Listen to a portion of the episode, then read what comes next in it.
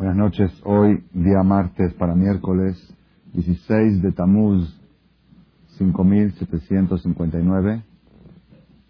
29. 29 de junio del 99. Uno de los secretos que nos revela la Torá de manera clara y precisa es el concepto del equilibrio que Hashem, Dios, creó en el mundo. El equilibrio. ¿Qué quiere decir el equilibrio? Equilibrio significa que Dios dejó en el mundo un equilibrio entre el bien y el mal. Y ese equilibrio se manifiesta de manera en que la persona pueda ver una persona mala que le va bien, que es algo ilógico, no debería de ser, es injusto. Una persona deshonesta, atropelladora, ratera, que le va bien. Y puede ver una persona buena que le va mal. Eso ayuda a que se conserve el equilibrio entre el bien y el mal. ¿Por qué? Porque si todos los buenos les iría bien y todos los malos les iría mal, existieran buenos y malos, ¿qué, qué serían todos? No, eso ya no es ser bueno. Eso ya no es ser bueno. Ser bueno, pues, si, si, eres convenenciero, no eres bueno. Si tú vas y compras una mercancía a 10 pesos y la vendes a 20, ¿eres bueno? No eres bueno. Te conviene comprarla a 10 y venderla a 20. Eso no se llama ser bueno. Para que el, para que el bien y el mal estén marcados de manera autosuficiente, de manera absoluta y no de manera relativa, porque si yo soy bueno porque me va bien, ese bien es relativo. Ese, soy bueno relativamente porque me va bien. Eso no se llama ser bueno absoluto. Para que una persona sea bueno en absoluto, ¿cómo se demuestra? Si aparentemente, desde que, me, desde que hice Teshuvah, desde que cerré en Shabbat el negocio, me está yendo peor, y sigo cerrando Shabbat, un ejemplo, eso se llama cerrar Shabbat. Pero imagínense ustedes, si todo el que cierra Shabbat le va mejor, así de ley. Ahora, ¿qué? Trabajas un día menos y ganas el doble. Y en realidad, en la mayoría de los casos es así. Pero existe la excepción para que la persona no lo haga por eso, que la persona lo haga por hacer el bien, no por el interés de que me vaya mejor. Todo esto es como una introducción para que al tema que quiero llegar. El equilibrio, el equilibrio que Dios hizo en el mundo es tan, tan poderoso, tan poderoso, que así como del lado del bien, Hashem, Dios, creó fuerzas sobrenaturales, así como del lado de bien, Dios dio fuerzas a un tzadik, a un Moshe Rabenu, a un Jajam Abu Hatzira, a, un, a los Jajamim de cada generación, los grandes tzadikim, que puedan hacer milagros, que puedan ayudar a embarazar a una mujer estéril, que puedan todo tipo de milagros, cosas sobrenaturales que hemos escuchado en la historia, que puedan partir el mar, lo que hizo Moshe Rabenu. La misma fuerza Dios la otorgó para el lado del mal. Existe la brujería. La brujería existe. Y claro que existe. La Torah dice que existe. Y la Torah te dice no acudas a brujos, no acudas a brujas. Existe la brujería. ¿Qué es la brujería? Son fuerzas sobrenaturales que maman su energía de la maldad. ¿Y qué es Moshe Rabenu? Son fuerzas sobrenaturales que maman su energía de la bondad. La misma fuerza, el mismo poder. Uno lo recibe de la parte buena, Moshe Rabenu, y otro lo recibe de la parte mala. Y uno pregunta, ¿y por qué Dios le da esa fuerza? ¿Por qué Dios le da fuerza a la maldad? Ustedes saben, el Talmud dice que los brujos más poderosos saben qué tienen que hacer para tener fuerza para poder hacer brujerías y hechicerías. El Talmud trae que tienen que irse al panteón, dormir ahí una noche y masturbarse ahí mismo. ¿Saben qué es todo eso? Es lo máximo de tumá. El que toca a un muerto se hace tamé. El que se masturba es tamé. El todo, ensuciarse, ensuciarse y bajar hasta lo más bajo de la tumá para poder recibir esas fuerzas sobrenaturales. ¿Por qué? Porque la misma fuerza que Dios le dio en lo más alto a Moshe Rabenu, se la dio en lo más bajo, al más bajo de todo. ¿Para qué todo eso? Para conservar el equilibrio. Para que una persona tenga el libre albedrío. Porque si solamente Moshe Rabenu puede hacer milagros y del otro lado no hay quien lo pueda hacer, entonces ya se ve, se ve claro que existe Dios, se ve claro que esto es verdad. Tiene que existir siempre el equilibrio. Ese equilibrio que Hashem creó en el mundo, nosotros lo encontramos en la perashá de la semana pasada de manera muy manifiesta, muy manifiesta. La Torah nos cuenta en la perashá que leímos en el Knis, la Torah nos cuenta en la perashá Balak que existía un profeta Goy que se llamó Bil'am Arashá. Nosotros lo decimos Arashá, él no se llamaba el malvado, pero nosotros lo llamamos Bil'am el malvado, Bil'am. Bil'am era un profeta, ¿saben de qué nivel? Les voy a decir de qué nivel. Dice la Gemara, dice el Talmud, está escrito en la Torah, está escrito en la al final de la Perashá Bezota Berajá, la Perashá que leemos en Simchat Torah cuando bailamos con la Torah, la Zakafot, donde concluye la Biblia que entregó Moshe Rabenu, dice la Torah, atestigua a Dios, Velo kam navi od be Israel que Moshe, y no existió un profeta jamás en la historia como Moshe. En Israel, en el pueblo de Israel no existió un profeta como Moshe. Dice la Gemara, ¿por qué dice no existió en un profeta en el pueblo de Israel como Moshe? ¿Por qué dice en el pueblo de Israel? Dice el Talmud, en el pueblo de Israel no existió, pero en los Goim sí existió. Entre los judíos, ni Ezequiel, ni Jeremías, ni Isaías, ni Esayá, ni Meyá, ni Joel, ni Yoná, ni todos los profetas no le llegan a las suelas de Moshe Rabenu. Pero entre los Goim hubo uno que pudo competir con el nivel de profecía de Moshe Rabenu. ¿Quién fue? Bilam. Este Bilam, este Goy Bilam Arashá, Dios le dio facultades y niveles de percepción divina del tamaño de Moshe Rabenu. ¿Y por qué motivo lo hizo Dios? Dice el Talmud por lo mismo. Para que no digan los Goyim, si tú nos hubieras dado a nosotros un profeta del nivel de Moshe Rabenu, todos seríamos religiosos como el pueblo de Israel. Pero tú nunca nos diste un profeta, un dirigente, un líder espiritual como Moshe Rabenu. Dijo Dios, Fadal, aquí está. Bil'am. Bil'am, yo me revelo a Bil'am y le doy poderes sobrenaturales a Bil'am del tamaño de Moshe Rabenu. Adelante. A ver cómo progresan, a ver cómo se superan. Este Bil'am era un profeta Goy que cuenta la Torah del nivel más bajo de calidad humana que se puedan imaginar. Primero que todo era envidioso. Todo lo que veía en el otro, cuando veía dinero que tenía el otro, decía a ver cómo puedo sacárselo, con una bendición, con una maldición. Le daba vueltas para sacarle su dinero. Era envidioso, Ain Ra, tenía ojo malo en todo lo que tiene el prójimo.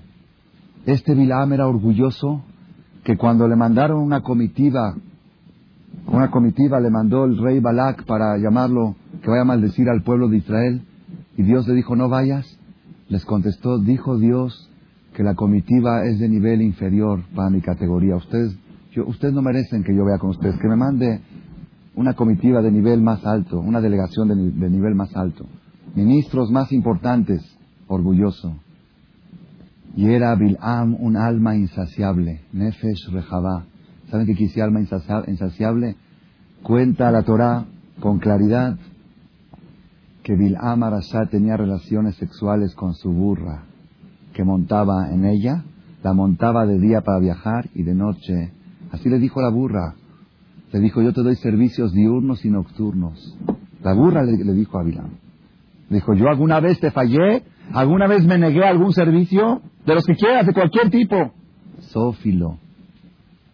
Esa era la competencia de Moshe Rabenu. ¿Están escuchando? Moshe Rabenu lo más alto de la humanidad y Bilam Arashá lo más bajo, pero en nivel de profecía, parejos. Entonces, todo esto es como introducción. Viene cuando el pueblo de Israel, estoy contando una síntesis de la perashá de la semana pasada, Cuando el pueblo de Israel salió de Egipto y estaba en un plan avasallador, iba arrasando, iba, todos los países temblaban porque Egipto era una potencia mundial y se desmoronó ante el pueblo de Israel. Salieron de Egipto con la partida del Mar Rojo, con el hundimiento de los egipcios. Luego vino la guerra con Amalek, que era un, rey muy poderoso, Amalek. Lo, lo deshicieron a Amalek. Y luego llegaron con el rey Sijón. Sijón era un gigante. La Gemara dice que Moshe Rabenu medía. ¿Cuánto medía Moshe Rabenu?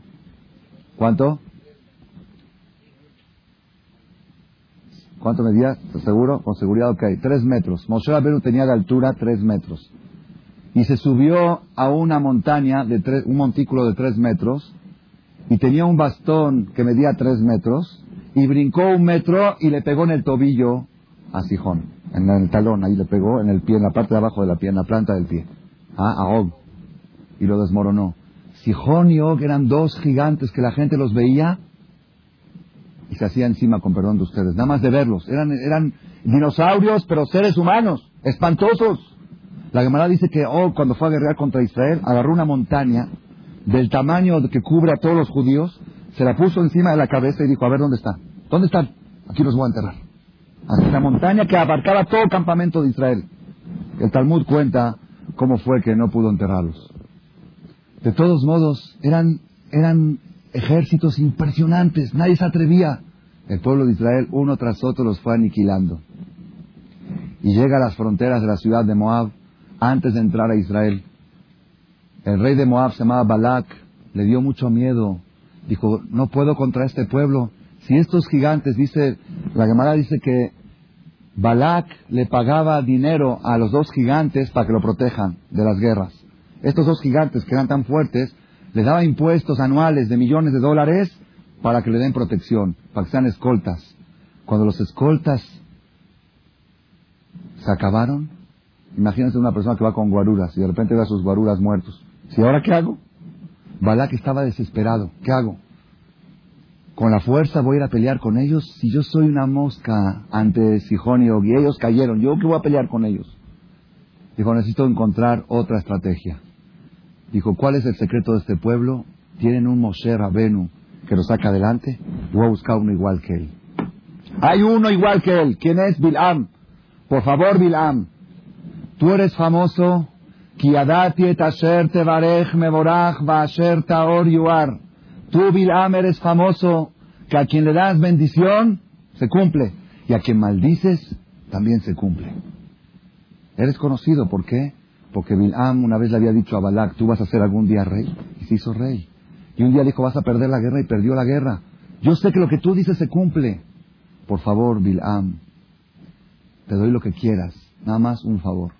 Ve y maldice a este pueblo. Ve allá donde están, obsérvalos y maldícelos. Échales el Ainara, échales el mal de ojo. Tenía un ojo, un ojo Bilam. Saben que tenía un ojo tapado Bilam. Los dos ojos los tenían uno. Las dos Ainara lo echaba con un ojo, echaba la fuerza de dos juntos.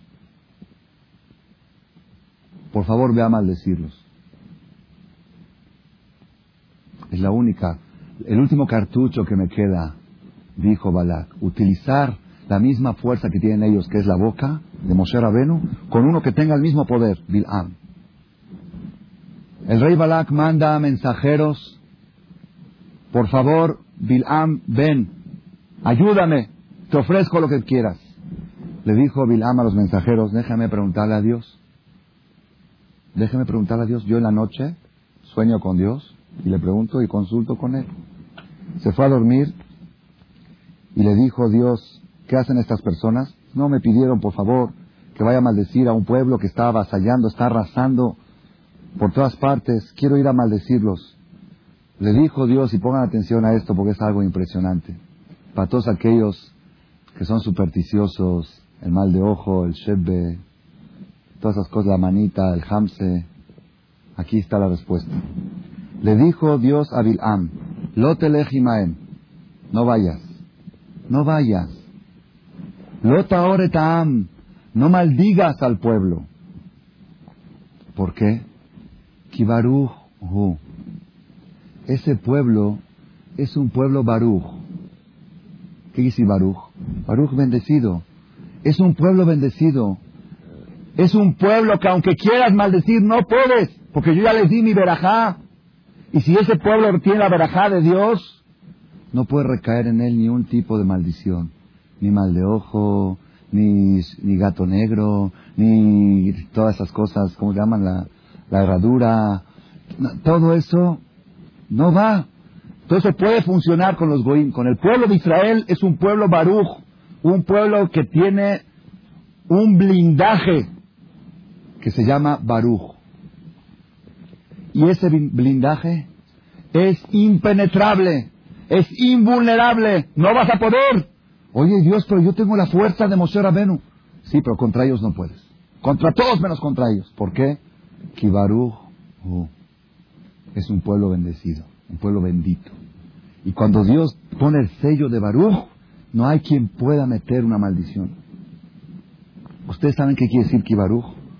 Cuando Noah salió de la Teba, hubo un suceso muy feo que le hizo su hijo Ham, que cuenta la Biblia en la Perashá Noah. Hay versiones si violó a su papá en homosexualismo, otra versión dice que lo castró a su papá porque no quería, él vio que su papá, había, papá estaba borracho y estaba por procrear un cuarto hijo, eran tres hijos, Shem, Ham y Afet. Dijo Ham, somos tres y la herencia nos corresponde 33% a cada uno. Si mi papá trae un hijo más, va a ser 25, me van a bajar 8% de la herencia. Pues no es justo. ¿Cuánto era la herencia de Noah para sus hijos? ¿Cuántos millones de dólares iba a dar Noah a sus hijos? El mundo entero. El mundo entero entre tres, sí, entre cuatro no. Ham no aceptó la procreación del cuarto hijo de su papá y castró a su papá o violó a su papá como cuenta la Gemara. Y los otros dos hijos, Shem y Efet, se enojaron mucho y fueron y cubrieron a su papá que estaba desnudo, como cuenta la Biblia en forma explícita. Cuando se despertó Noah de su vino, de su borrachera, y se dio cuenta lo que le hizo su hijo pequeño Ham, entonces le echó una maldición. Vayomer, Arur Kenan, maldito Kenan. ¿Quién era Kenan? El cuarto hijo de Ham. Dijo, tú me quisiste, tú me privaste mi cuarto hijo. Maldito tu cuarto hijo. Ebed Abadim y Elehab, Kenan va a ser esclavo de esclavos.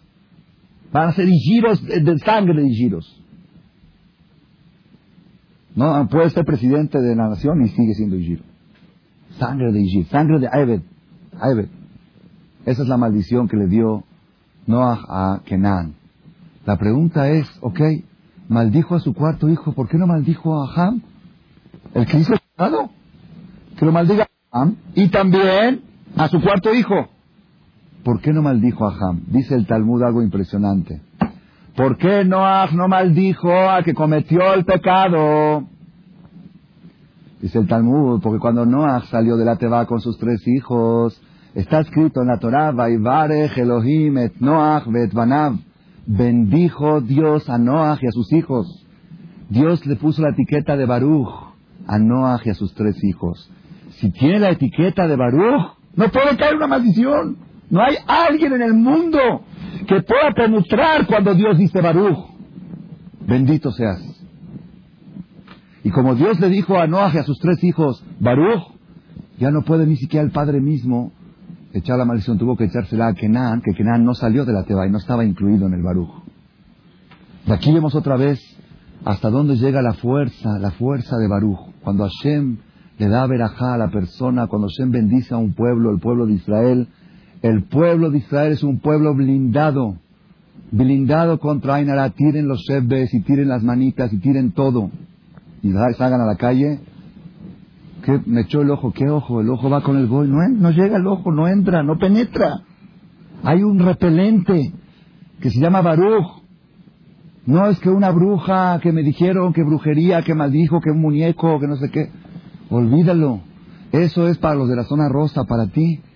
Para los de Tecamachalco y los de, para los Yehudim. Baruch, es Baruch. A un Baruch no le puede caer ni una maldición. Todo esto está precioso, precioso de lo precioso. Y efectivamente, Bilam al final volvió a mandarle más ministros este Balak y, y al final sí salió a maldecir al pueblo, intentó cuatro veces maldecir al pueblo de Israel. Y cuando empezaba a hablar, en vez de maldecir, le salía bendición. No podía. No, no, ni siquiera le salía de la boca la palabra. Decía, ¿cómo puedo yo maldecir a este pueblo si Dios no quiere maldecirlos? ¿Cómo puedo yo enfurecerme con ellos si Dios no se enoja con ellos? Kimerosh Tzurim Erenu, este es un pueblo que yo lo observo desde la cima de las rocas. Umigebaot Ashurenu desde las colinas, quiero observarlo para echarle maldición. No puedo. ¿Por qué? En Am, este es un pueblo, En Am, este es un pueblo, Levadad Ishkon, que solito, solitario, mora, habita solito. Ubagoim Loit Hashav, y con los Goim no se mezcla, no se considera, no se junta con ellos. No le interesa lo que diga el Goy. Es un pueblo independiente, es un pueblo autosuficiente, es un pueblo que no se deja llevar. ¿Están escuchando? En Am, he aquí un pueblo, Levadadishkon, es un pueblo, de veras el que analiza el pueblo de Israel, parece que viven en otro planeta. De repente, septiembre, año nuevo. El buen año nuevo, septiembre. Estamos en septiembre. Faltan cuatro meses. ¿En qué año estamos? 5.759. ¿Qué es eso? Estamos en el año 1000. Estamos en el 2000, ya viene el 2000. No sabes que viene la fiesta del 2000. ¿Cuál 2000 y 2000? Ellos estaban del, del, del 2000, nosotros estamos hablando del sexto milenio, del Mashiach. Así es, ellos, así como ellos están hablando que ya poco, dentro de poco viene el año 2000, ya no sabemos qué está más pronto, el Mashiach o el, o el año 2000. Nada. En todos son distintos, son raros. Todo el mundo ahora viene las vacaciones, se van de vacaciones. Ellos tres semanas de luto no hacen bodas porque están de luto por el Betamikdash. Están jugando el mundial en Tisha la final. Ellos están sentados en el suelo llorando. Todo el mundo está, millones de personas están bailando, viendo el partido. Están ahí sentados leyendo, oh, Betamikdash, hace dos mil años. Es un pueblo, es un pueblo que distinto, raro, aislado.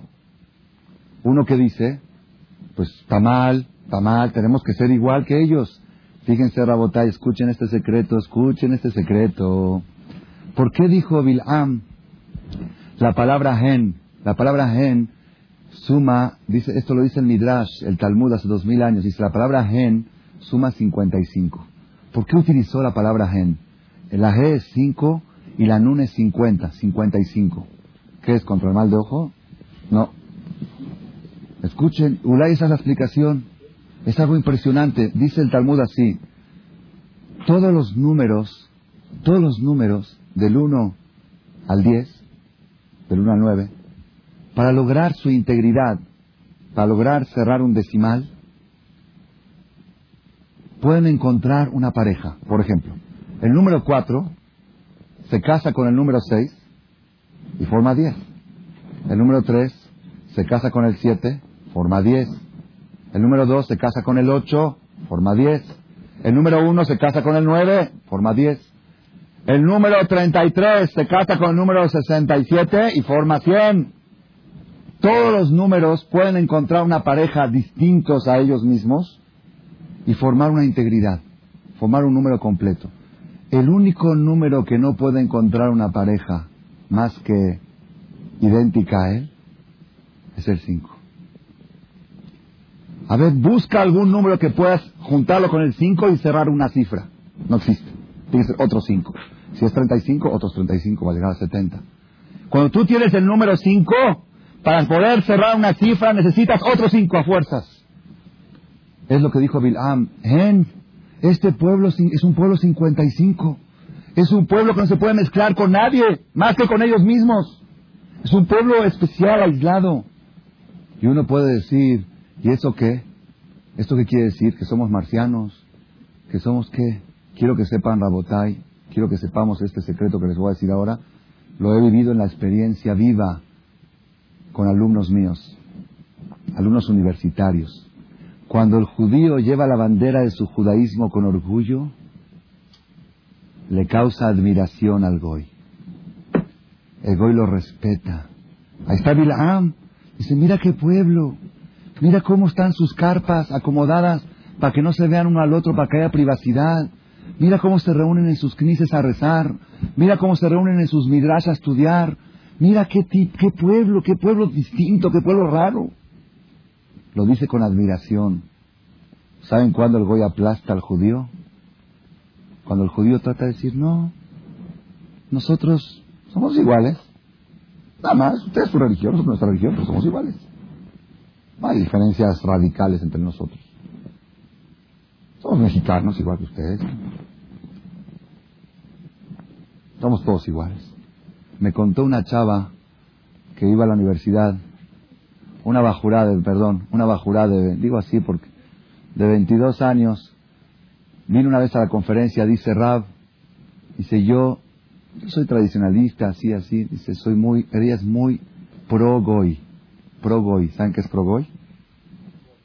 Pues sí, a favor de entonces ella cuenta que siempre ella trataba de invitar a sus amigos Goy de la universidad, amigos y amigas Goy de la universidad, invitarlos a la casa de ella para que vean que somos gente normal, que no tenemos cuernos, que vean que tenemos normal muebles, tenemos tele, tenemos todo normal, tenemos libros de, tenemos cosas de CD de Beethoven, tenemos, tenemos enciclopedias de, de, tenemos todo normal, somos normal, no tenemos cuernos.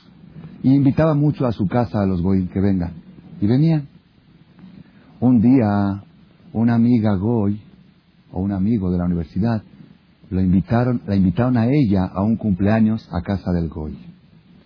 Y aquí, ella sintió, dice, ¿qué voy a ir ahí? Si hay Shehuara, si hay esto, como que ya le chocó un poquito. Yo voy a, voy a entrar a una fiesta a casa de un Goy, con Goín, como que ya se sintió que ya se estaba pasando de la raya. Pero dijo ella, si yo quiero demostrarles que somos normales y ellos siempre vienen, pues también tengo que ir. Porque si no, van a decir que debo, tener algún cuerno cuando voy a casa de los buenos, que por eso no voy. Si no, ¿por qué no voy? De Kitsur fue. Llega, llega ahí, ella toda vestida como, como decir, ya ni normal, así, ya ni disimulando su judaísmo, somos todos seres humanos, todos normal, normal, normal. Están esperando que empiece el banquete. No empezaba la fiesta. Viene el niño, el hermano del cumpleañero, un niño de 10 años. Dice, ¿por qué no empieza? ¿Por qué no empiezan? Ya empiece, ¿por qué no empieza la, fiesta? Dicen los que están esperando que llegue David. No ha llegado David todavía. Empezó a decir, yo no quiero judíos en mi casa, judíos mugrosos, judíos... Pues, el niño de 10 años. Dicen, cállate porque Miriam es judía.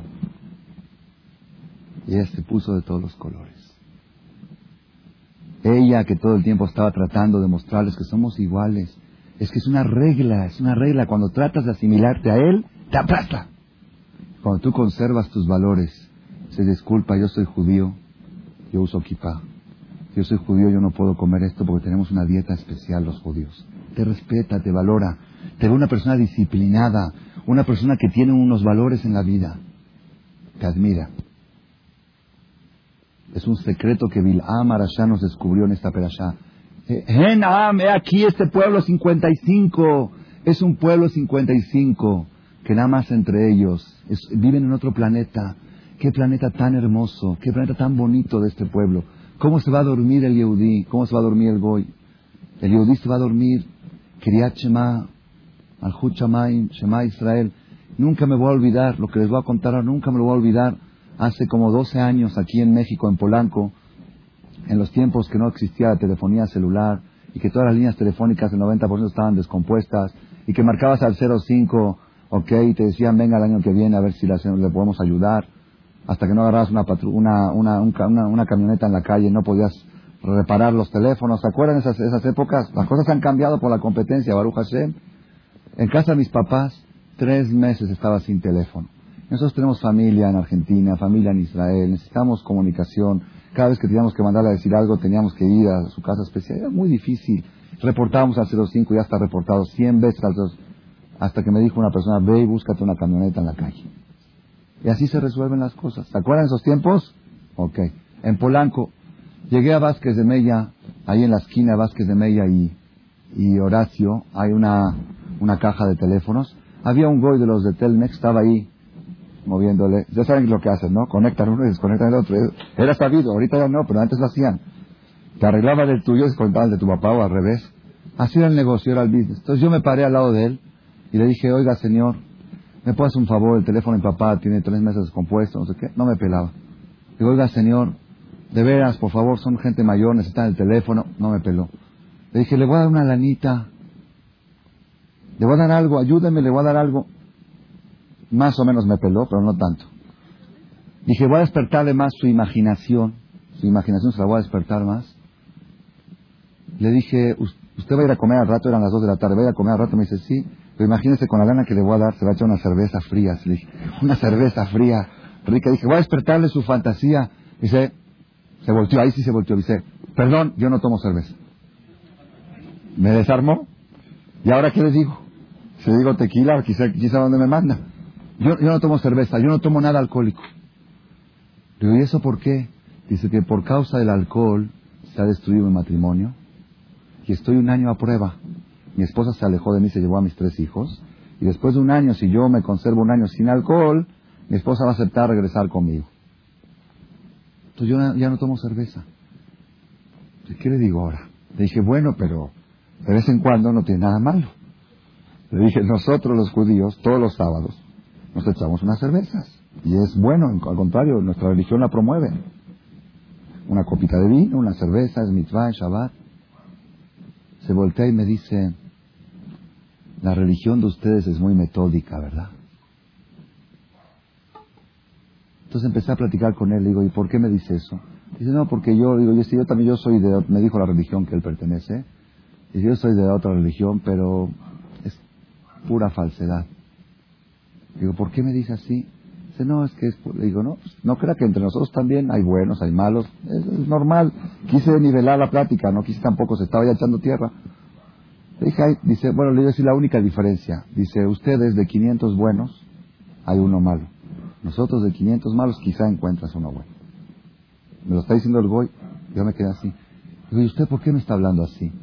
Dice, ah, porque yo entro a las casas de ustedes a arreglar los teléfonos y yo veo cómo el marido trata a la mujer en ustedes. Yo veo cómo se lleva la pareja y ahí me doy cuenta qué religión tienen ustedes. Miren en qué detalle se puede fijar el plomero que viene a destapar el este se fija cómo el marido le habla a la mujer y cómo ella le contesta. Cómo uno puede hacer que Hashem sin darse cuenta con el, con el, el que limpia el piso, el que viene a, conectar un cable electricista. Moray Brabotay, Bilaam Arashá estaba impresionado, estaba admirado. Qué pueblo tan especial, qué pueblo tan distinto, qué pueblo tan raro.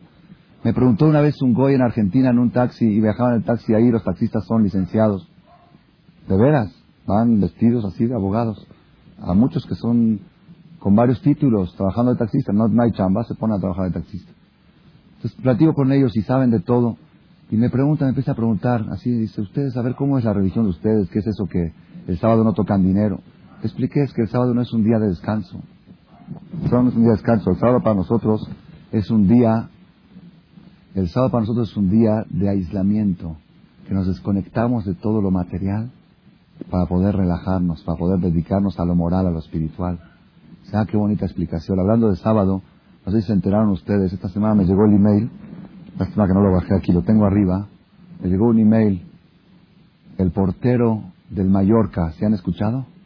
El portero del Mallorca es un equipo de fútbol de España muy importante. El portero se llama Carlos Roa. Prescindió y canceló un contrato de 8 millones de dólares al año. está contratado por 8 millones anuales de los mejores porteros del mundo, canceló su contrato por motivos de religión, porque no puede jugar el día sábado. Lo tengo arriba, con la foto del portero y todo. Está consternado todo el mundo del deporte. Está en el apogeo de su carrera. Le preguntaron, ok, religión, fe, déjalo para 10 años más, ahorita estás ganando lana, es, tu, es tu, está en la cima del éxito. Dice, los valores no se comercializan. Ahí está el diálogo, la entrevista que le hicieron. Está consternado el mundo del deporte. Nunca en la historia un deportista ha dejado su carrera por motivos de religión. ¿A qué religión pertenece? A un grupo sabatista. Lástima que no es judío. Porque si fuera judío, supiera que se permite jugar fútbol en Shabbat. ¿De veras se permite? no hay ningún haram. Jugar fútbol en Shabbat, ¿qué haram tiene? Te estás divirtiendo, estás relajando, te estás, ¿qué, qué haram tiene? No hay pasto, no hay... No, no hay problema. No hay ningún problema. Yo les digo, si fuera un jugador de fútbol judío, yo le diría, fatal, dame el maaser, dame el diezmo para el colé. Fatal, yo te doy el permiso. Así es la ley, es la laja, es la ley. No estoy inventando. Quizá el viaje, el viaje que viaja del hotel a la cancha de fútbol, pues se puede quedar desde viernes a la tarde, de, por sí ahí los entrenan, se puede quedar a dormir ahí en el estadio, se queda en el estadio, no, no usa pluma, no usa dinero, no enciende luz, no apaga luz, no se rasura, porque no se puede rasurar en Shabbat porque está trasquilando, no se corta las uñas, no se puede bañar porque está calentando el agua, respeta Shabbat bien y va al partido y se gana sus 8 millones de dólares. No hay problema. Pero como es Goy, sabatista, no saben que jugar fútbol no es Hilul Shabbat. Okay. De todos modos, lo que quiero decirles es el taxista de Argentina, le estaba contando. Eso fue, porque lo del portero Carlos, Carlos Roa fue esta semana, y eso fue hace como 6, 7 años. Me dice, a ver, explíqueme más de su religión, cómo es esto y cómo es el otro. Me dice, ¿cómo es eso que ustedes no, no están con sus esposas 12 días al mes y, y cómo, es, cómo funciona eso? dije, sí, desde que la mujer regla, se espera 5 días y después otros 7 días limpios y luego se mete unas aguas especiales, se purifica y puede estar con su marido. ¿Y eso por qué le expliqué? Para que no exista el aburrimiento en la pareja, para que se renueve el matrimonio, porque una vez al mes el marido está desesperado por ella como la primera noche de, la boda, como dice la Gemara. Le expliqué todo eso, ay, qué precioso, me dice, me iba explicando. Dice, otra pregunta, señor. Dice, usted está ahora en, en Argentina, ¿su esposa dónde está? Dije, está en México. Dice, ¿usted está tranquilo? ¿Usted está tranquilo de su esposa? Dije, pues fíjese que es una de las garantías que da nuestro judaísmo, nuestra religión. El marido está tranquilo de su mujer y su mujer está tranquilo de su marido. Dice, la verdad, qué bonitas explicaciones me dio, porque muchas veces suben aquí unos religiosos que no hablan una palabra, les pregunto y se quedan mudos. Es la primera vez que recibo explicación. Moray Brabotay, cuando el Yehudí, cuando el Yehudí sabe explicar y manifestar su religión con orgullo, el Goy lo admira, ahí está Bil'am como los admiraba. Admiraba el aislamiento del pueblo admiraba el hecho que es un pueblo especial, que tiene su propio año nuevo, que tiene sus propias fiestas, que cuando los goyim están en Disneylandia están sentados en el suelo llorando por Tisha B'Av. Es un pueblo especial, tiene otro calendario, se maneja de otra manera, todo es distinto. Eso es admirable cuando el Yudí lo lleva con orgullo. Yo les voy a contar una anécdota personal. Me sucedió cuando regresaba de Buenos Aires a México, vía con aerolíneas argentinas, hacía escala de una hora en Lima, Perú. Una escala a las 11 de la noche. ¿Conocen ustedes el aeropuerto de Perú? De los más del mundo. De los más, de veras. Y ahora está renovado, ahora está mejor, pero hace 15 años. De lo más chafa que hay en el mundo. Bajamos ahí, decimos escala. Bajé al aeropuerto, nos pusieron una sala a todos los pasajeros por una hora hasta que se reabastezca el, combustible del avión. Y Estando ahí, estaba yo aburrido. Dije, ¿qué voy a hacer? Dije, quiero conocer el aeropuerto. Había un poli parado ahí en la puerta. Le dije, poli. Había dos polis. Uno estaba parado en la puerta, otro estaba mirando. Digo, poli, ¿puedo pasar para el otro lado a ver las tiendas, a ver lo que ofrecían? ¿Puedo pasar? Me dice, ¿y ese sombrerito? En forma un poco burlona. ¿Y ese sombrerito? Se ve que es la primera vez que vio uno así. Entonces yo no me quedé, yo nunca me quedo a deber. Le dije, Perdón, ¿y el suyo? Así le dije, ¿y el suyo? Me dice, pues, es mi uniforme. Le digo, ¿y por qué? ¿Por qué usted tiene que tener ese casco ahí arriba? Dice, pues así mi general me lo obliga. ¿Pero por qué? ¿Qué representa eso? Bueno, pues a nosotros nos dijeron que, esto es para que lo recordemos siempre, que tenemos un comandante encima de nosotros, que tenemos una misión y una función al servicio del público y es una responsabilidad y eso nos recuerda ese casco. Le dije, esto es lo mismo. Yo soy soldado de Dios y este es mi uniforme para recordar todo el tiempo que tengo un Dios encima de mí. ¿Sabe qué me dijo? Lo felicito. Este que se estaba burlando de mí. El Yehudí tiene que ir con seguridad, con seguridad, con firmeza, sin pena, sin vergüenza. Y el güey lo respeta, sin faltar de respeto tampoco. Tampoco. Depende, todo depende. Mi maestro contó una vez que fue en el aeropuerto de Texas y un goy le dijo en inglés al que lo acompañaba al jajam, le dijo, dile a tu rabino que le va a dar cinco dólares para que se compre una navaja y se corte esa barba. Así le dijo el goy al acompañante del jajam. Y le dio pena al acompañante. Dijo, no, no, dime, jajam. Dijo, dime lo que te dijo. Dijo, no, me dijo así, así. Dijo, bueno, ahora dile tú que yo le voy a dar 10 dólares que se compre una navaja más grande que se corte el cuello.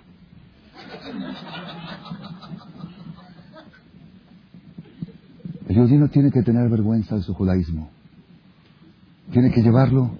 Yo viajaba en un avión de Israel para acá y al, lado mío iba un religioso, así, religioso un poco más moderno, y llegó la hora de Shahrit y me voy a poner el tefilín, un viaje muy largo, de 11 horas. Me voy a poner el tefilín. Me dice, le digo, ponte el tefilín. Dice, me da pena, están viendo ahí, voy, maestro.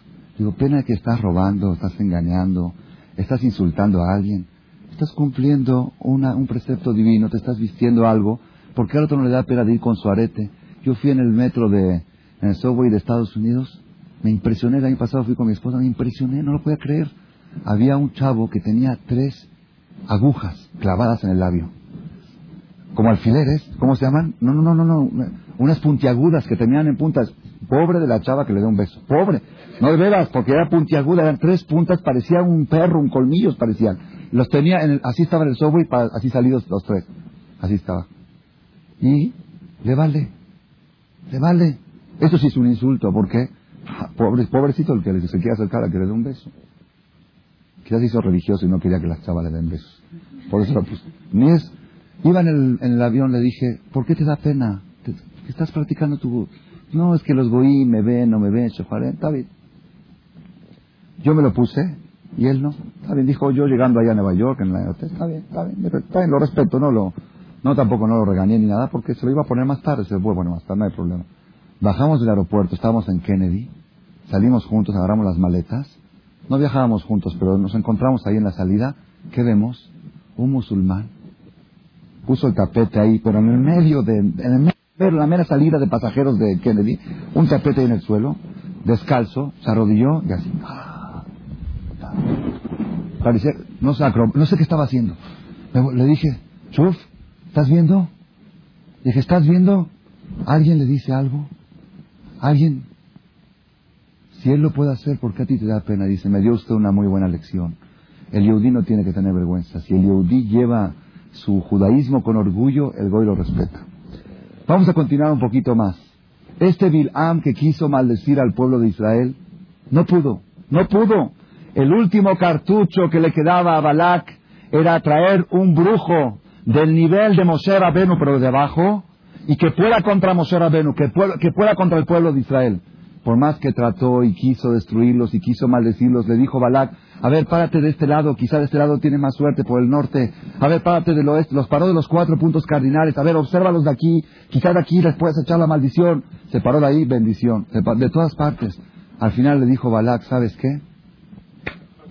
Ya mejor, salió peor. Te, te, contraté para que los maldigas y acabaste bendiciéndolos. Y al último, ¿qué le dijo la última bendición? Le dijo, y todo el que te bendiga, bendito será. Y todo el que te maldiga, maldito será. Le dijo Balak, tú ya vete, ya no me sirves. ¿Por qué?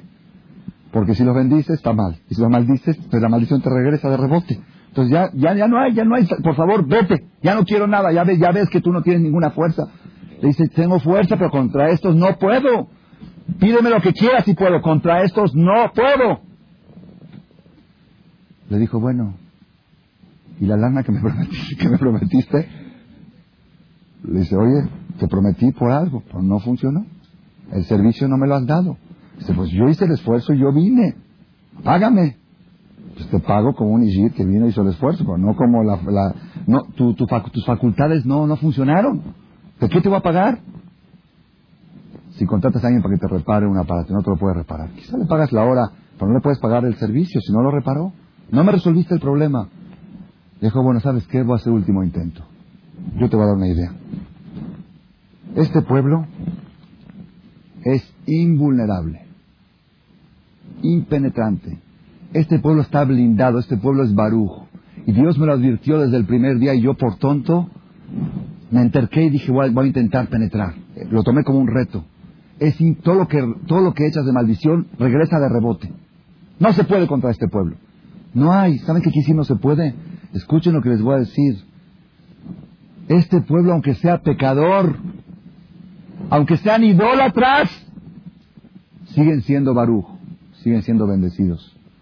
¿Quién lo dijo esto? El mismo Bil'am. Dice Bil'am, lo ibit aven be Yaakov, velo mal be Israel. Dios no observa la maldad de Jacob. Velo mal y no mira, no se fija en la idolatría que hace el pueblo de Israel. ¿Quién le dijo eso a Bil'am? El pueblo judío saliendo de Egipto, había uno que se llamaba Mijá, que llevaba un ídolo con él.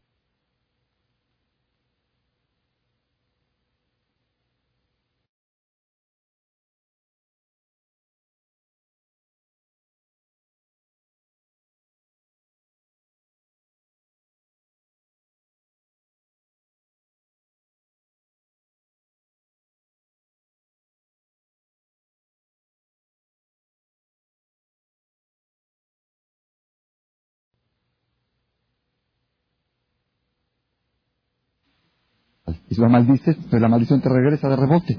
Entonces ya, ya, ya no hay, ya no hay, por favor, vete, ya no quiero nada, ya ves, ya ves que tú no tienes ninguna fuerza. Le dice, tengo fuerza, pero contra estos no puedo. Pídeme lo que quieras si puedo, contra estos no puedo. Le dijo, bueno, ¿y la lana que me prometiste? Que me prometiste? Le dice, oye, te prometí por algo, pero no funcionó. El servicio no me lo has dado. Dice, pues yo hice el esfuerzo y yo vine págame. Pues te pago como un Ishir que vino y hizo el esfuerzo, pero no como la... no, tus facultades no, no funcionaron. ¿De qué te voy a pagar? Si contratas a alguien para que te repare un aparato, no te lo puedes reparar. Quizá le pagas la hora, pero no le puedes pagar el servicio si no lo reparó. No me resolviste el problema. Dijo, bueno, ¿sabes qué? Voy a hacer último intento. Yo te voy a dar una idea. Este pueblo es invulnerable impenetrante. Este pueblo está blindado, este pueblo es Baruch. Y Dios me lo advirtió desde el primer día y yo por tonto me enterqué y dije voy a, intentar penetrar. Lo tomé como un reto. Es todo lo que todo lo que echas de maldición regresa de rebote. No se puede contra este pueblo. No hay. ¿Saben que aquí sí no se puede?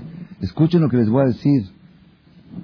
Este pueblo, aunque sea pecador, aunque sean idólatras, siguen siendo Baruch siguen siendo bendecidos. ¿Quién lo dijo esto? El mismo Bil'am. Dice Bil'am, lo ibit aven be Yaakov, velo mal de Israel. Dios no observa la maldad de Jacob. Velo mal y no mira, no se fija en la idolatría que hace el pueblo de Israel. ¿Quién le dijo eso a Bil'am? El pueblo judío saliendo de Egipto, había uno que se llamaba Mijá, que llevaba un ídolo con él, un ídolo grandote, y tenía seguidores que lo adoraban. Y Bil'am cuando quiso maldecirlo se fijó, dijo, mira Dios, este ídolo maldito, quiso decir malditos y le salió benditos. Dice, ni siquiera la idolatría puede romper ese muro blindado que tienen. ¿Saben qué es la idolatría? Lo peor que hay. Adorar ídolos es el peor pecado. Ni siquiera el pueblo sigue siendo Baruch, sigue siendo protegido. Nadie puede contra ellos. ¿Qué se puede hacer? Le dijo Bil'am, yo te voy a dar un consejo. Y este consejo sí va a funcionar y me vas a pagar. Y sí, después fue a cobrar, porque sí funcionó. Ustedes saben que al final Bil'am ganó. Bil'am ganó al final. Le dijo, yo te voy a dar un consejo. Mira, mientras Dios los proteja a este pueblo, no hay quien pueda con ellos. La única manera que tú puedes hacer, hacerles daño, es quitarle la protección de Dios. Y la única manera de que Dios les quite la protección es que Dios se enoje con ellos. Ah, pues qué interesante, dice Balak. ¿Y te puedo hacer una pregunta? ¿Cómo puedo hacer para que Dios se enoje con ellos? Si tiene idolatría y no se enoja con ellos. Le ponen, le ponen que viajó infidelidad, porque es como infidelidad, agarrar a otro Dios, y Dios los sigue protegiendo. ¿Me puedes decir qué puedo hacer para que este pueblo se pierda la protección? Dijo, sí te voy a decir. Yo conozco bien a Dios, Yodea Adat León, Dios le dio profecía y él conocía, escuchen las palabras que si no fuera porque en la está escrito no se podría decir, conozco la psicología de Dios. Así dijo Adat León. Yo sé cómo piensa Dios, yo sé cómo siente Dios. Y te voy a decir un secreto. Este Dios acepta todo menos una cosa. Elohem Shel Elu, el Dios de este pueblo, soné Zima. Odia lo que es Zima. Zima quiere decir inmoralidad sexual. Eso es intolerante para Dios. Todo él puede soportar, pero eso lo repudia, lo odia. Si tú logras hacer caer a este pueblo en este tipo de pecados, ya la hiciste. ¿Por qué? Dios se enoja con ellos, les quita la protección y ahora cualquiera puede contra ellos. ¡Ah, ¡Qué interesante!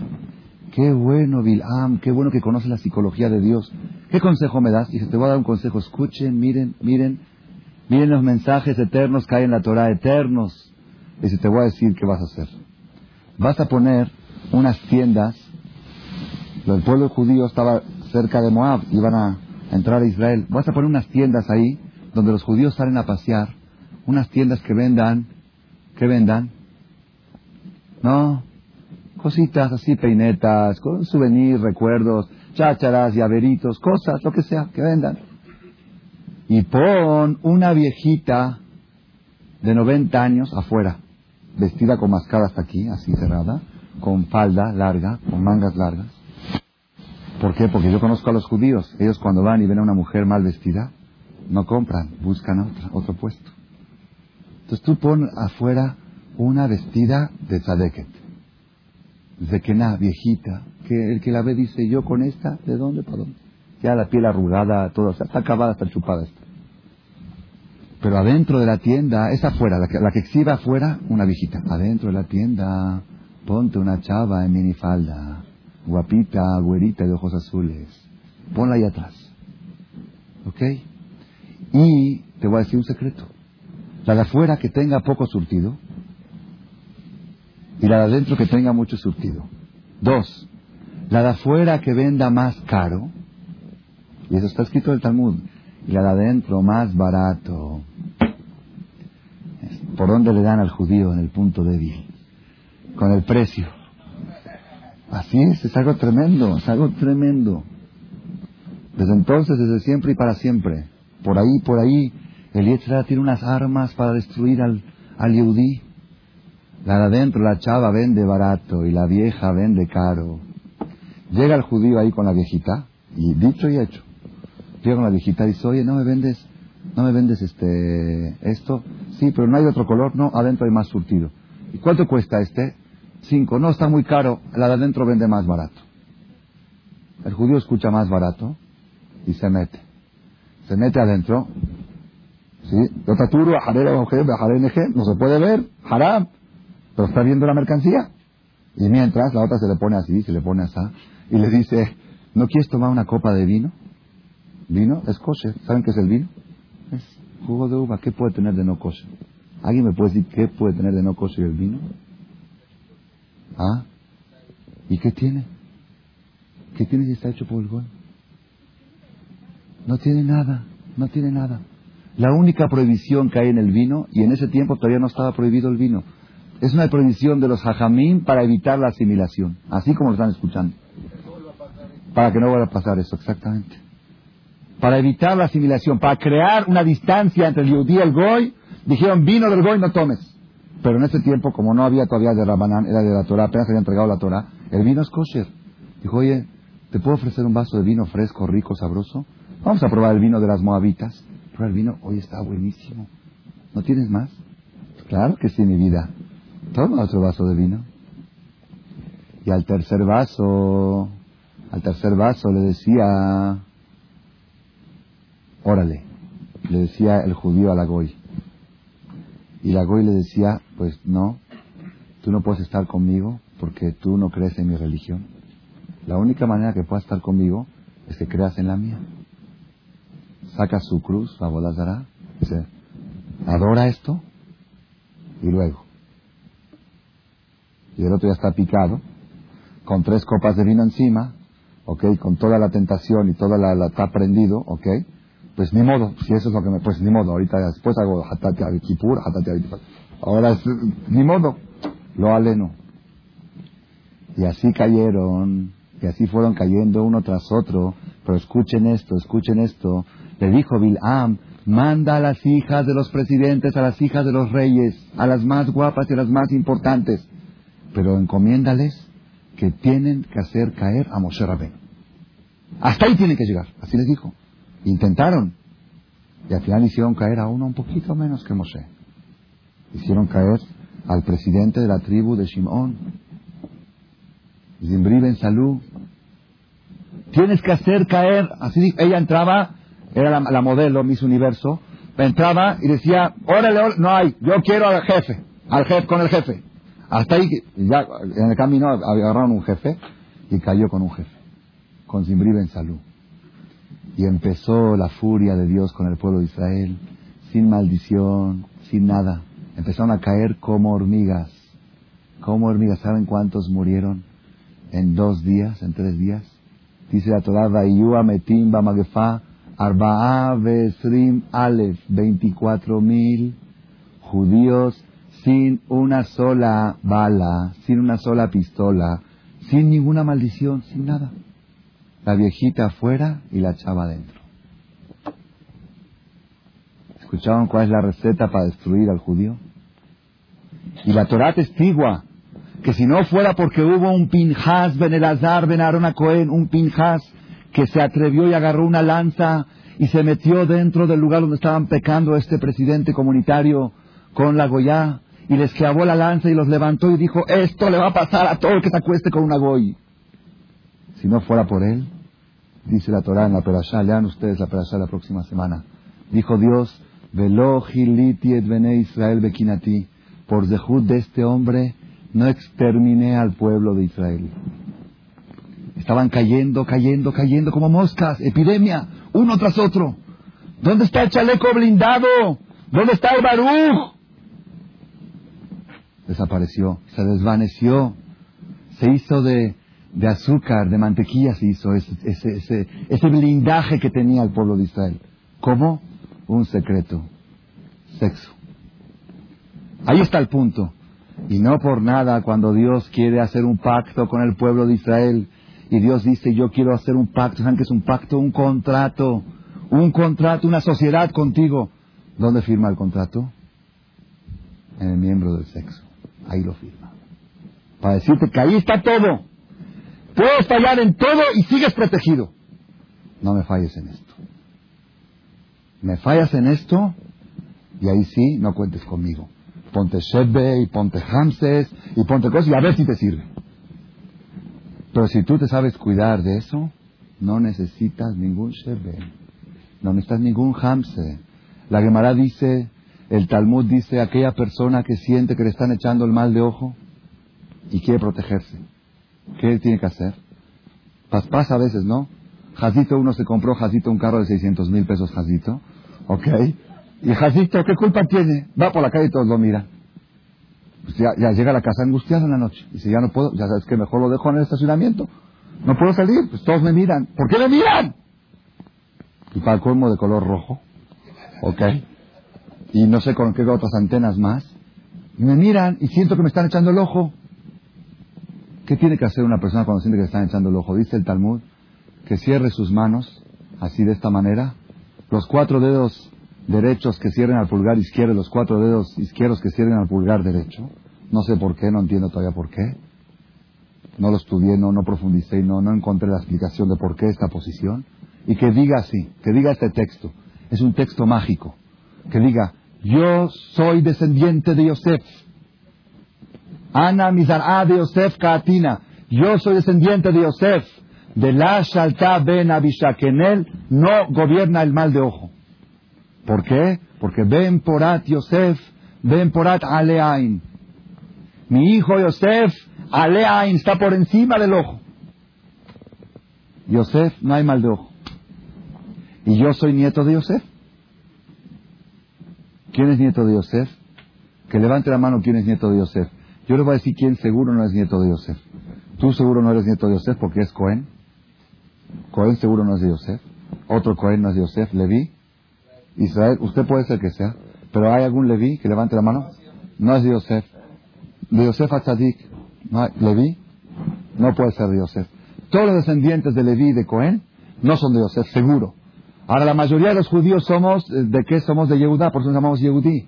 Somos de, de Yehudá, el cuarto hijo.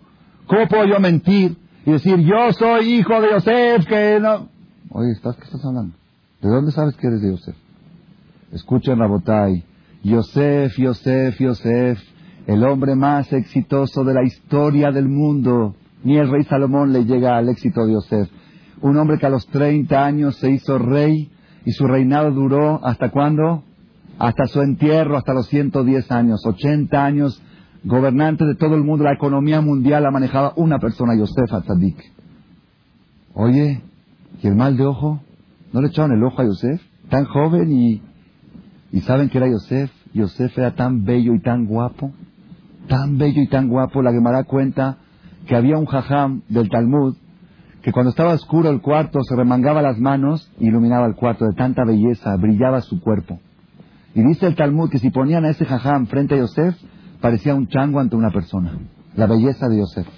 La belleza de Yosef era inconcebible. El Talmud dice que las chavas de Egipto, las goyot de Egipto, cuando él salía en el desfile, en el día de la independencia salía en el desfile, las chavas reglaban de la excitación que les provocaba verlo. Manchaban se, enloquecían, se desmayaban, como lo de las películas, Baminan. Le echaban, aventaban sus joyas a Yosef para que levante los ojos a ver quién se las echó y para verle los ojos. Yosef con los ojos para abajo. Yo no veo mujeres más que mi esposa. Yosef Atzadik. Yo soy descendiente de Yosef. ¿Qué quiere decir? Yo soy de la escuela de Yosef. Yo sigo el ejemplo de Yosef. Yo sigo la filosofía de Yosef. ¿Que qué? Que toda persona que cuida su sexo está blindado en contra del mal de ojo. Está blindado en contra de brujerías. Está blindado en contra de todo. Todos los shebes que tenemos que usar hoy es porque lamentablemente no estamos blindados. Estamos muy desprotegidos. ¿Y saben cuál es el problema? ¿Cuál es el problema más grave?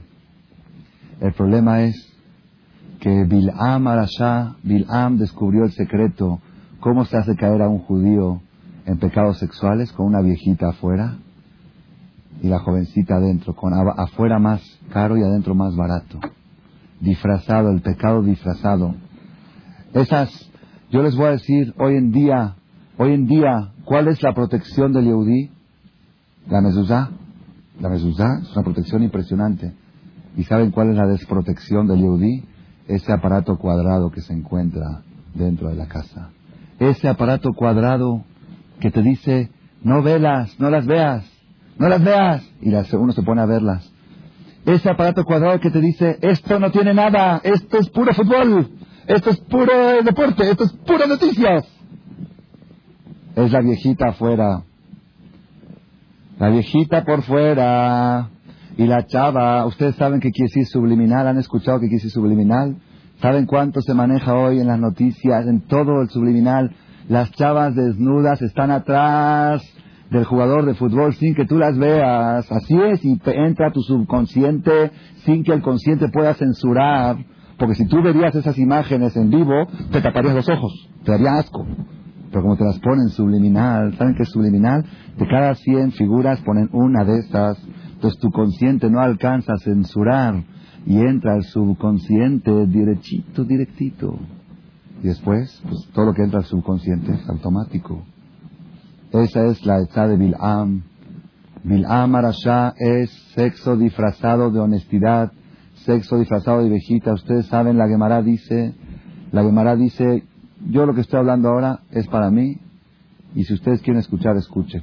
Si ustedes creen que estoy hablando a un nivel muy alto, cada persona necesita tomar esto a su nivel. Cada quien escalar un nivel. Cada quien necesita mejorar un escalón en esto. El Talmud dice que toda persona, escuchen bien lo que les voy a decir, todo hombre que está, lo voy a decir en lenguaje moderno, el Talmud no lo dice así, se lo digo como dice el Talmud, lo voy a decir como lo dice el Talmud. El Talmud dice, aquel hombre que pasa por la orilla del mar cuando las mujeres están lavando la ropa y se levantan un poco la falda para lavar la ropa, el que pasa por ahí se llama Rasha. Dice la Gemara, ¿por qué se llama Rasha? ¿Cómo pasas por un lugar donde las mujeres tienen la falda por encima de sus rodillas? Dice el Talmud, si, no tienes otro camino y no tienes otra alternativa, no, ni modo, es el único camino que hay. Pero si hay otro camino y pasas por ese, y cuando pasas por ahí dices, no, no, haram, haram, no se puede ver, no se puede ver. Rasha, ¿por qué? ¿Por qué pasaste por ahí? ¿Por qué fuiste por un lugar que tienes que cerrar los ojos? ¿Por qué te metiste en la boca del león? ¿Por qué te aventaste del séptimo piso aunque te salvaste la vida? Intento de suicidio. Es Rasha. Se los digo en lenguaje moderno, aquel que está parado en el banco y va a pagar el teléfono y hay cajero y cajera. Ok, hay dos filas. Y él dice, pues esta está buena, me paro aquí. Ok, dice la Gemara, Rasha. Rasha. Y si hoy, hoy en día hay, hoy en día el Bilam lo, lo resolvió el problema. ¿Qué hizo? Ya no hay cajero y cajera.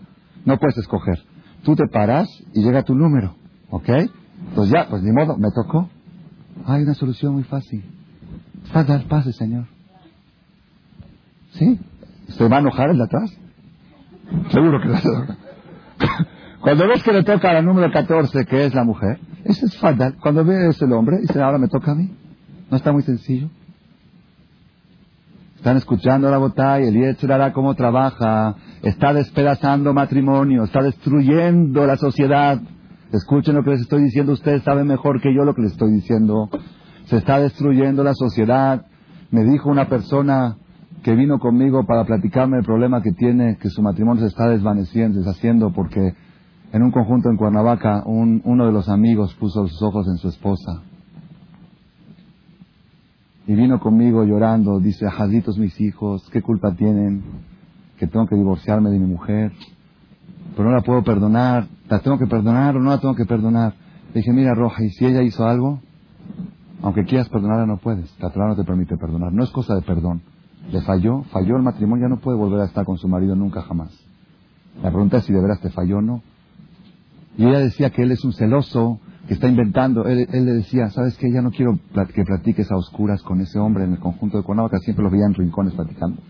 Ya no quiero que platiques con él. Él es un loco, eres un mal pensado, tienes jara en tu, en tu, en tu, así empezó a decir, tienes cosas, piensas, eres mal pensado, tienes esto, así empezó a decir ella a él, y él, Jacito, ¿saben qué me dijo él? Se me la empezó a creer, dije, de veras quizás estoy mal, de veras yo estoy exagerando, pero, pero, entonces que la dejo que así a oscuras con él. Él siguió investigando, investigando, hasta que un día descubrió 20 llamadas telefónicas de celular a celular pidió el reporte. Cuando no llegaban, antes no llegaban los reportes de los números. 20 llamadas telefónicas en un día.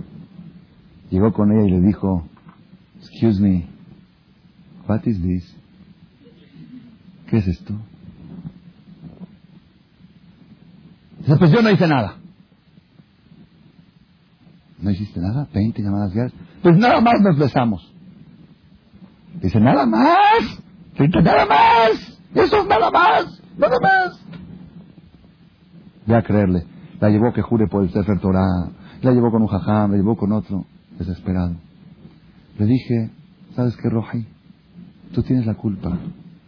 Tú tienes la culpa. ¿Por qué?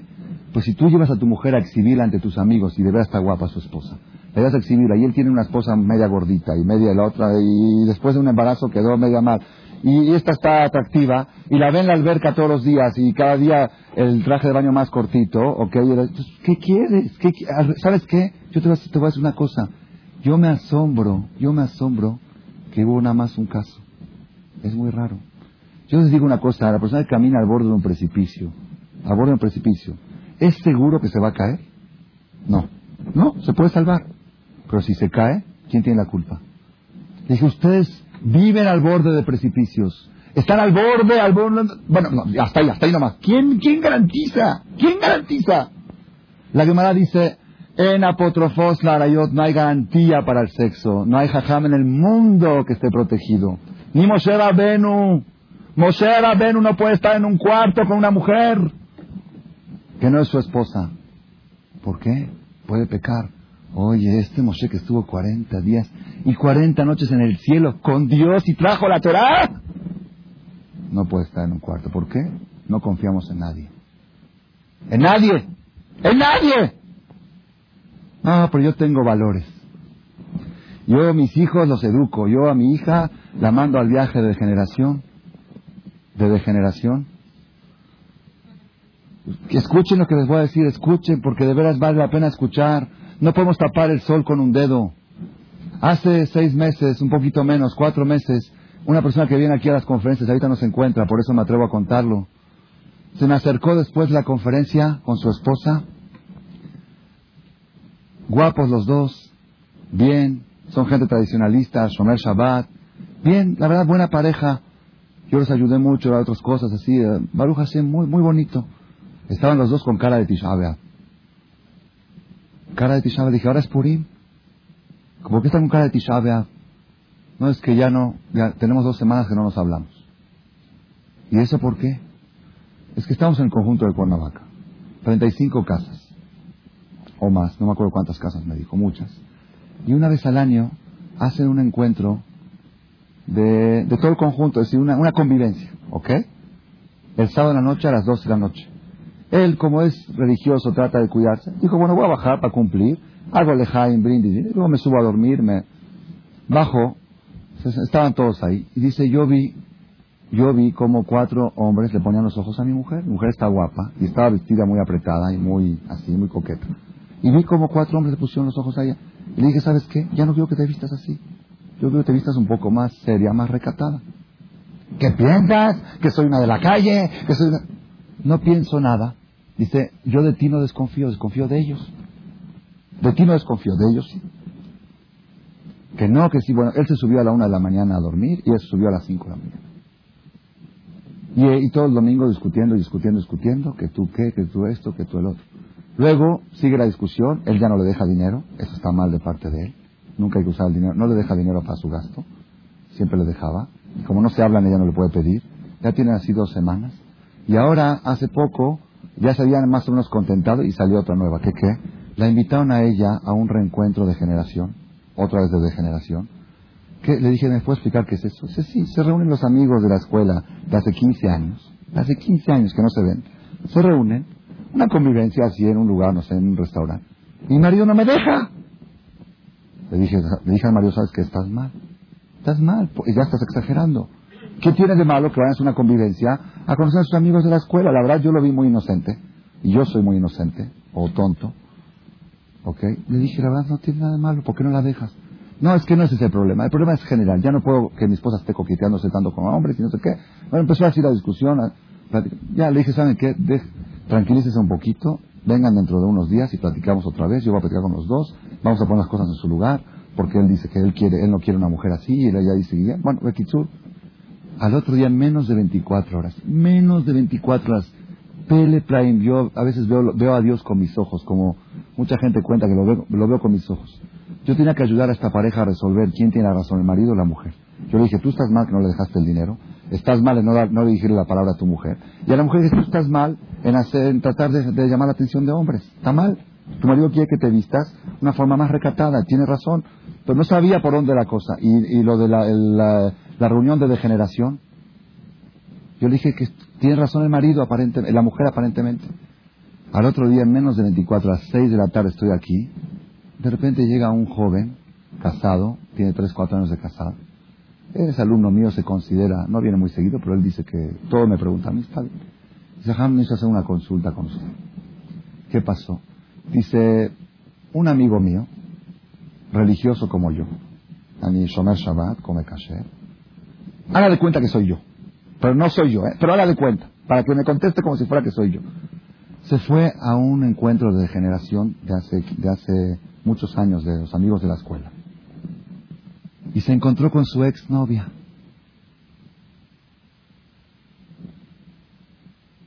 Y se le fueron las copas. Y ella es casada con hijos, la ex novia. Y se abrazaron y puntos suspensivos. Me dice, ¿es haram? Le digo, ¿me estás, me estás, me estás vacilando o qué? Dice, seguro que es haram. Dice, pero es muy haram. Le dije, es muy haram. Me dice, ¿y qué, y, qué se tiene que hacer? Me dijo este amigo que lo que usted le diga va a hacer. Si tiene que ayunar, si tiene que meterse a la tevilá, lo que usted le diga. Le dije, pero ¿cómo? A ver, explícame cómo está eso. ¿Cómo él fue al...? dije, ¿y cómo él fue? Y su esposa lo dejó. Dice, no, esos encuentros son sin pareja, sin cónyuge. Dije, ah, entonces ahora estoy entendiendo la pregunta de ayer. Yo ni siquiera por acá se me pasó que es un encuentro sin cónyuges. ¿Se encuentran amigos sin cónyuges, amigos y amigas? Ni por acá se me pasó. Dios me mandó la respuesta, le hablé por teléfono. Le dije, vengan para acá que ya tengo la respuesta. Aquí está el caso. Shomer Shabbat, reza, pone tefilín, yere Shamain, Gani, relativamente. En esto no hay, no hay garantías. No hay garantías. Ustedes saben, Bil'am Arashá, Bil'am Arashá. ¿Saben? Un jajam dijo algo precioso que Hashem le dé Dijo este jajam, la palabra Bil'am en hebreo se escribe Bet Lamet Aimem. ¿Saben qué quiere decir? Banot Lovshot Imini. Así forman las palabras. Las mujeres se visten con mini. Y Balak, que fue el que contrató a Bil'am y que llevó a cabo el consejo que le dio Bil'am, que al final le pagó, ¿saben qué suma la palabra Balak? ¿Cómo se escribe? Bet Lamet Kaf. Banot Lovshot Katzar. Se visten corto. Corto de acá, corto de acá, corto de allá. Ya no se puede entrar a ningún banquete. Va uno a un bar mitzvah. Y fui decentemente a cumplir. Dije, me siento en la mesa. Una persona me dijo, jajam, usted no puede estar aquí. Exhibición de espaldas. Dice, pero es un bar mitzvah. ¿Qué tiene que ver el bar mitzvah con las espaldas de las mujeres? Pues así. ¿Pero qué tiene? No tiene nada. Es que jajam, usted piensa mal. No, tiene, tiene nada. Yo, una persona una vez dijo, yo voy a la playa y veo mujeres en bikini y no pienso nada. Le dije, ve al psiquiatra, por favor. sí, no, siento nada. ¿Qué no siento nada? Dice, tratamiento psiquiátrico. No, pues no. No te aturo a, a, Jarele dice la Torah, ojo, la Torah dice, ojo ve, corazón siente, cuerpo ejecuta y el alma es ejecutada. Así es, ojos que no ven, corazón que no sienten. Todo esto, ¿por qué se los digo? Porque esta perashá que leímos esta semana en esta perashá está el secreto. Si ustedes quieren, Rabotai, si ustedes quieren garantizar hijos blindados, hijos protegidos, si quieren protegerse la Ainara, cuídense en esto y edúquenlos a cuidarse en esto. Está la situación cada vez más peligrosa, cada día más peligroso. No quiero abrir más el tema. Ustedes saben mejor que yo y ustedes escuchan mejor que yo. Y este hombre de Cuernavaca, no el segundo, el primero que está a punto de divorciarse, que nada más se besaron, este me dijo, jajam, Dice, usted me, está, usted me dijo, un día me agarró me dijo, usted me dijo una cosa muy importante. Nosotros vivimos en sociedad de alto riesgo. Todos tenemos riesgo. Todos tenemos riesgo. Todos, me incluyo, todos. Pero hay porcentajes de riesgo. Dije, ustedes viven en sociedad de alto, ustedes viven en Chernóbil, donde hay radiactividad y tratan de vacunarse para no contaminarse. Pero si Barminan se contaminan, me dice, Jajam, ¿por qué no lo dice usted esto en público? ¿Por qué no lo dice en sus conferencias? ¿Por qué no advierte a la gente de lo que yo he vivido? Vivo un infierno. El infierno es la incertidumbre de no saber si sí o si no. Que me digan que sí, ya quiero saber. Y si no, haram, voy a destruir un matrimonio sin causa. Y si sí, estoy viviendo con una mujer infiel. Ese es un infierno en este mundo. Así me dijo, por favor, jajam, oriente a la gente. Explíqueles el riesgo que se encuentran. Le dije, sí, voy a buscar la oportunidad. Esta es la oportunidad. ¿Saben por qué esta es la oportunidad? Porque es la perashá del sexo. La perashá donde se demuestra la protección blindada del pueblo de Israel, que es más, es menos peligroso, yo no sé qué es más haram, menos haram, no hablo de haram, es menos peligroso para un judío tener una cruz en la casa. Porque así lo dice la Torah, que Dios eso, todavía sigue estando protegido el judío con la cruz, ahí tenían cruz. ¿Ah? Porque por algo Dios firmó el pacto ahí. Porque ahí hay algo, ahí no quiero entrar en porque está preguntando bien Yosef. ¿Por qué? Justo a Yosef se le ocurrió preguntar. Yosef Tzadik, ahí está el secreto, según la Kabbalah y explicación. No quiero entrar ahora en más detalle de esto. Pero tenemos que saber, a Botay, todo lo que yo les pueda explicar. Hagan a un lado la religión. Hagan a un lado la religión. Que la persona, Barmina, no, no estoy autorizando. Que deje de cuidar Shabbat, que coma cerdo, que vaya a la iglesia los domingos. Yo le autorizo. Que no vea novelas. Que no vea mujeres mal vestidas, que no vaya a playas mixtas. Yo les autorizo, se los firmo, se los garantizo. Les permito todo y conserven nada más Brit el sexo. Se los, se los firmo, yo respondo. Yo respondo por cada chuleta de puerco que coman. Van a ver, ustedes van a ver que cuando se aplaca el sexo, ya ni se antoja el puerco. Porque así es, todo es una cadena. Esto nos enseña la perashá de la semana pasada.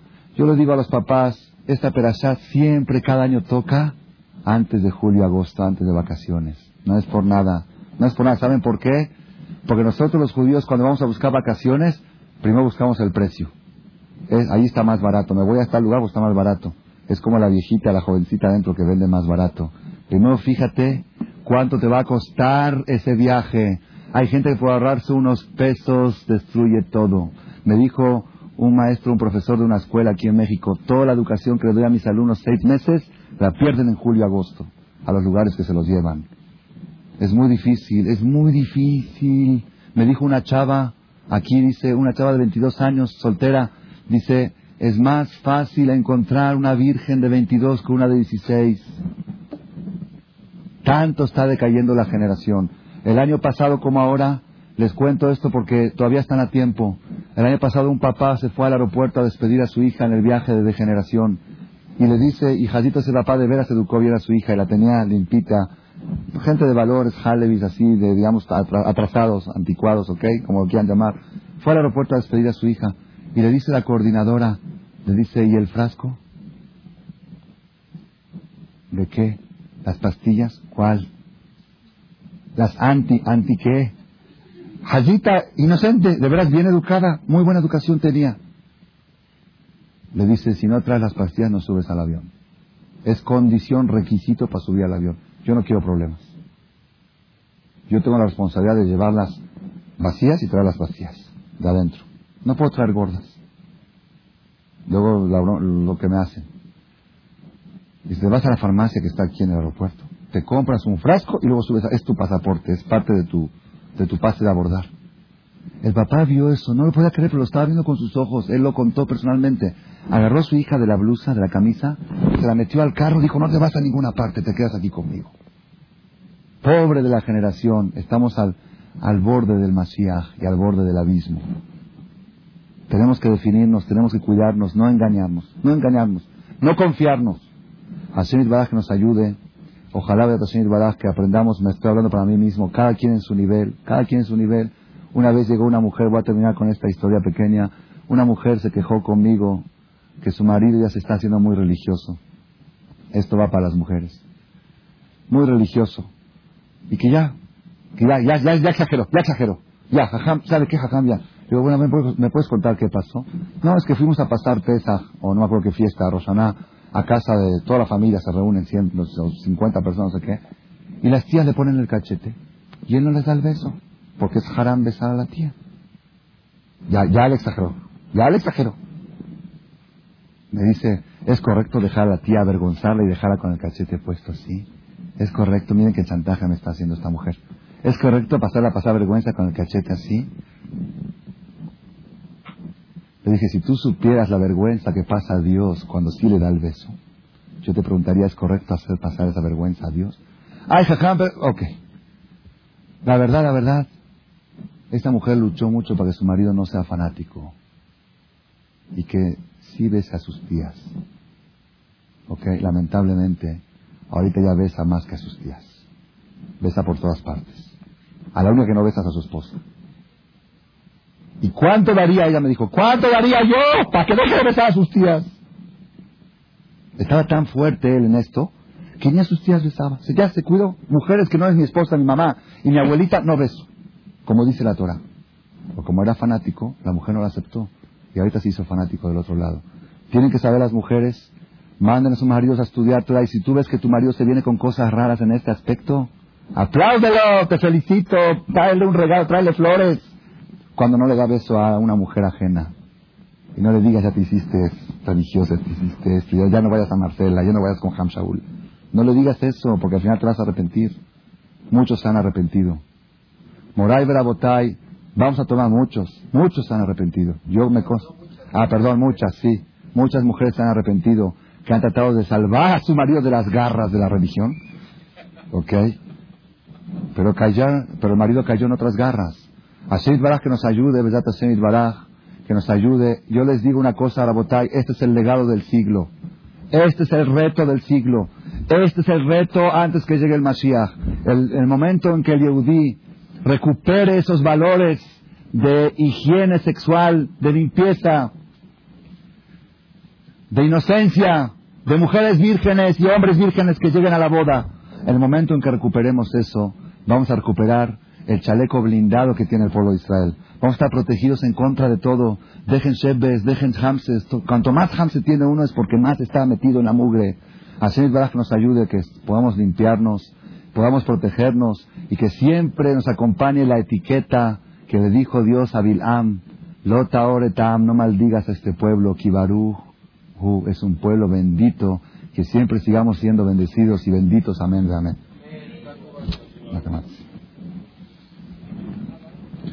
El que no dijo Arbit, por favor, que pasen al salón, al salón aquí a la derecha a decir Tefilat Arbit. El que ya dijo que pase a completar Minyan. Gracias por su atención a este shiur del Rad Malech.